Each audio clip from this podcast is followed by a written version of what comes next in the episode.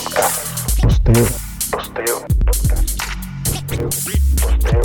Posteo.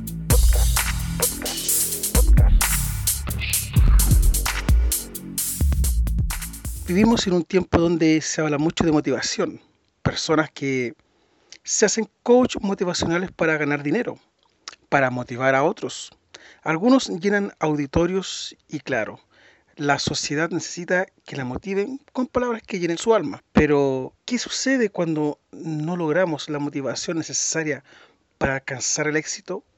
Es ahí donde vienen los vaticinadores de desgracias.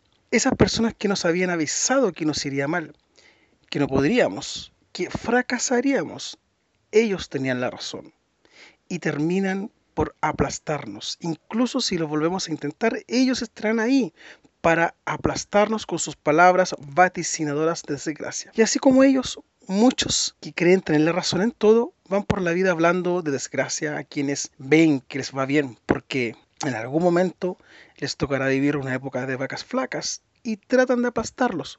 ¿Por qué? Porque están tan frustrados y odian a todos a quienes la vida les ha permitido estar bien.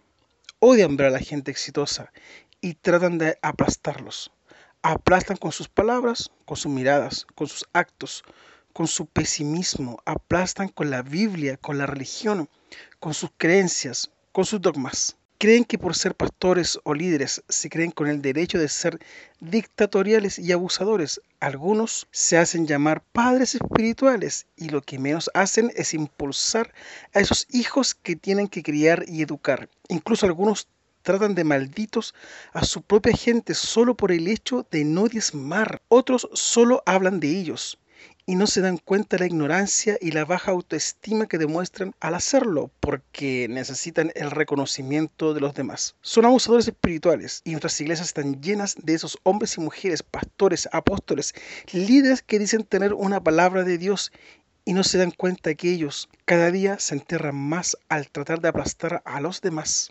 Aplastan a los que se tatúan, a los que se divorcian, aplastan al cristiano que ha caído, juzgan a los que leen otro libro que no sea la Santa Biblia. Viven aplastando a todos los que no son de su religión, porque simplemente, como ellos no son evangélicos, pues arderán en el infierno por idólatras, siendo que ellos están llenos de ídolos. Pero cuidado, no vaya a ser que uno de esos aplastados sea una semilla, que quizás haya sido aplastada en buena tierra y crezca y se transforme en un gran árbol al cual acudirás cuando el sol te agobie y en la vida necesites descansar bajo la sombra de ese árbol.